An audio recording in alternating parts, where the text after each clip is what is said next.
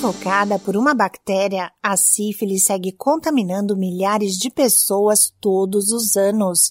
A doença sexualmente transmissível, em estágio avançado, pode causar distúrbios neurológicos, cardiovasculares e dermatológicos em adultos. Também pode ser transmitida da mãe para o filho durante a gravidez e causar aborto espontâneo, parto prematuro ou deficiências graves no recém-nascido.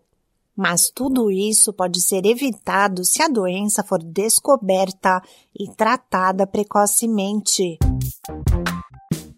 Olá, eu sou a Sig Aikmaier e no Saúde e Bem-Estar de hoje converso com a ginecologista e obstetra Sigrun Weinkatz.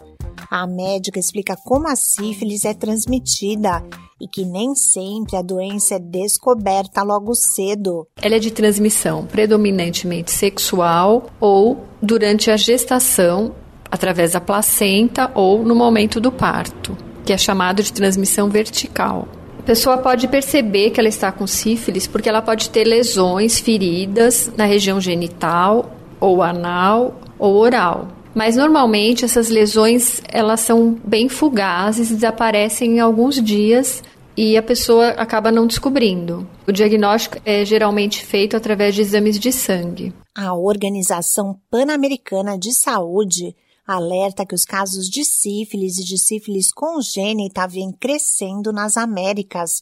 O último relatório da OPAS estima que 4 milhões e 600 mil pessoas tenham a doença na região. Nos casos de sífilis congênita, eram pouco mais de 29 mil em 2020 e os dados preliminares de 2021 indicam que mais de 30 mil infecções foram transmitidas da mãe para o filho.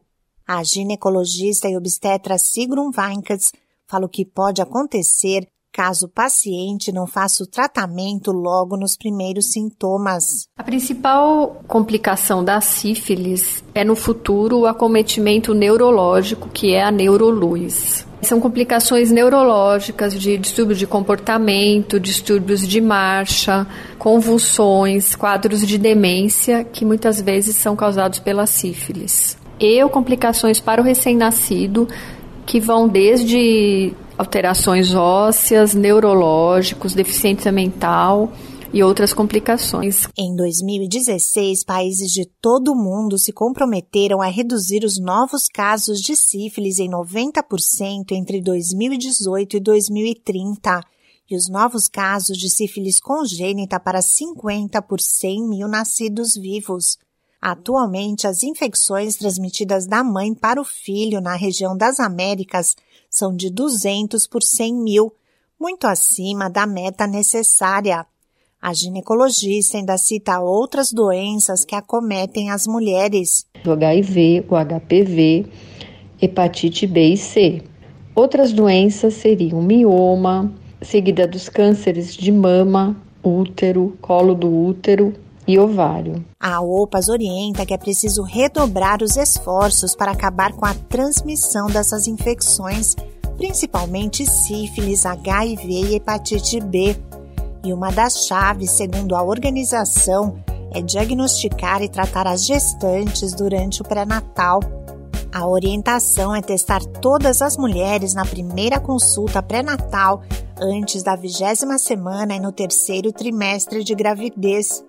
As grávidas positivas devem ser tratadas imediatamente com penicilina para prevenir a transmissão ao bebê e para evitar a reinfecção. É preciso fazer o mesmo tratamento com os parceiros, mas a realidade aqui na região é outra. O relatório da OPAS mostra que na América Latina, apenas 59% das gestantes fizeram o teste de sífilis em 2020. Esse podcast é uma produção da Rádio 2.